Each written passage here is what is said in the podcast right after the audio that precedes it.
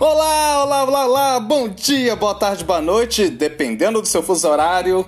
Sejam muito bem-vindos, muito bem-vindas ao seu Impro Podcast Viva a Impro, que tem a locução, criação e produção de eu, Eugênio Macedo, improvisador aqui de BH, e vim para trazer para vocês o seu cafezinho mineiro de criatividade, a sua broinha de fubá de resiliência, ao seu pãozinho de queijo de trabalho em grupo.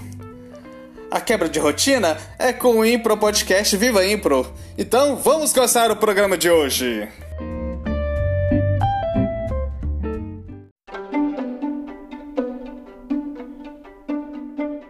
Não, não tenho caminho novo.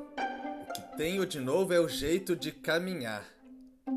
Aprendi e o caminho me ensinou a caminhar cantando como convém a mim e aos que vão comigo pois já não vou mais sozinho.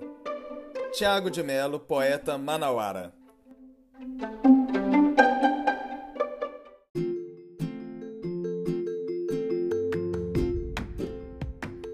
Poema lindo, poema que vem bem a calhar para esse programa, que é o de número 50. Gente, 50 programas que eu tenho o grande prazer de fazer a cada semana passar e aprender o que eu aprendi nesse caminho, que não é um caminho novo, é o jeito de caminhar.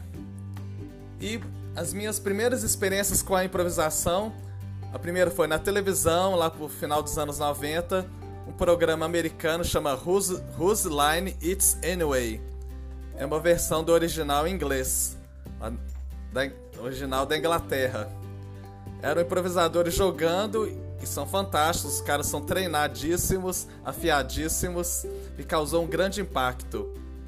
E agora o, a segunda experiência foi prática. Num grupo, numa experiência que eu fiz de um ano, de fazendo dramaturgia, mas eu fazia os exercícios e o pessoal aplicou um exercício que tinha aprendido lá em Ouro Preto. A professora, a doutora Mariana Muniz tinha acabado de voltar da Espanha e era super novo a improvisação e tinha uma pessoa lá que não gostava de mim e para me fazer uma sacanagem falou para eu comer merda. Lógico que eu falei não. Aí fala: "Não, você tem que dizer sim". E foi lá eu comer merda. E mais ou menos isso foi 2005, 2006 e nessa época eu vi o primeiro ensaio de improvisação, o espetáculo Arena de Tolos da CIA Cômica. É um crime, uma investigação de um crime improvisado improvisava também a dramaturgia, uma coisa que eu nunca vi acontecendo. Tinha os atores e a dramaturgia. E final do mês, uma surpresa e mais causos de impro, então aguardem!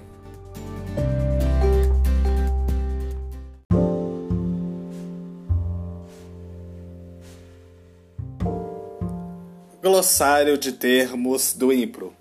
Fonte Improve Enciclopédia Endereço improveenciclopédia.org. Tradução Flávio Lobo Cordeiro. Revisão Eugênio Macedo.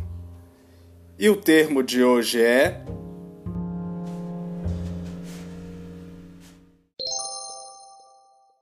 Síntese: combinar duas ideias díspares em uma só. Como ouvir duas sugestões da plateia e combiná-las em uma única só que será usada na cena.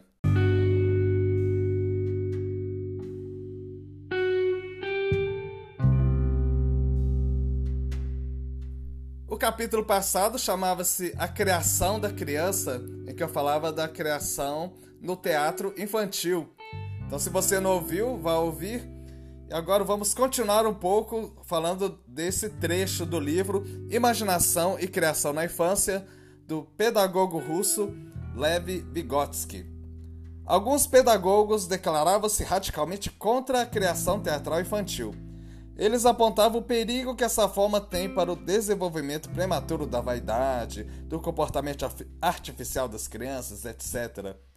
Na realidade, a criação teatral infantil, quando objetiva reproduzir diretamente as formas do teatro adulto, é uma atividade pouco conveniente para as crianças.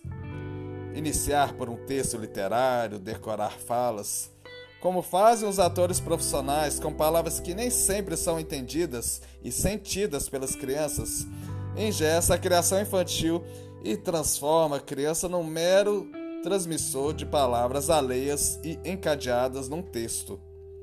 Eis porque são bem mais próximas da compreensão infantil as peças compostas pelas próprias crianças, ou produzidas e, olha a palavra, improvisadas por elas ao longo do processo de criação. Daí são possíveis as mais diferentes formas e graus, desde a preparação prévia e o trabalho com texto literário, até o suave alinhavo de cada papel que a própria criança deve desenvolver de forma improvisada no novo texto oral, num processo de brincadeira. Tais peças serão inevitavelmente mais incoerentes e menos literárias do que aquelas prontas, escritas por adultos. Mas terão uma vantagem enorme por surgirem no processo de criação infantil. Não se deve esquecer que a lei principal da criação infantil consiste em ver o seu valor, não no resultado, não no produto da criação, mas no processo.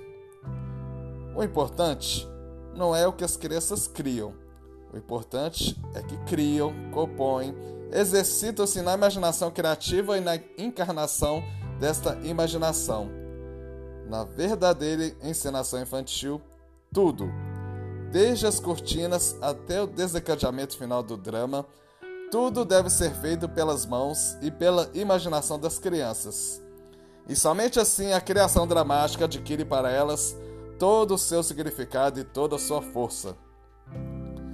Como já foi dito, em torno da encenação serão formados e organizados os mais diferentes tipos de criação infantil: técnico, decorativo plástico, oral e dramático, e no pleno sentido da palavra. O próprio valor dos processos de criação infantil revela-se com muito clareza no modo como os momentos auxiliares, por exemplo, o trabalho técnico de produção de cenário, isso adquire para as crianças um significado tão importante quanto a própria peça e a brincadeira. Então, tem um exemplo do que o pedagogo educador Tchering descreve uma encenação infantil. Algumas mesas amontoadas. Os bancos sobre as mesas. No lugar estão cravados um tubo de cartolina e uma bandeira. Uma tábua desce até o chão. Acomoda-se no navio. Dois meninos fogem para a América. Imperceptivelmente, entram no porão do navio que está sob a mesa. No mesmo local estão os maquinistas e o operário que abastece de carvão o motor do navio. Lá em cima está o capitão, os marinheiros e os passageiros. O navio apita. As rampas são retiradas. No porão, ouve-se um estalo. As pessoas balançam com ritmo a bordo do navio.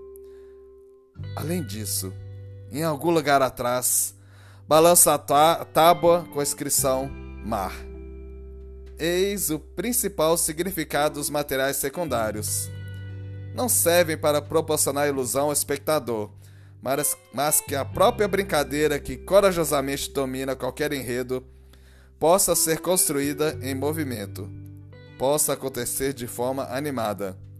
E por fim, Vygotsky conclui que tal espetáculo brincadeira está muito próximo da dramatização, tão próximo que frequentemente as fronteiras entre um e outro apagam-se. Sabemos que alguns pedagogos introduzem a dramatização como método de ensino, pelo tanto que essa forma ativa de representação por meio do próprio corpo, responde à natureza motriz da imaginação infantil.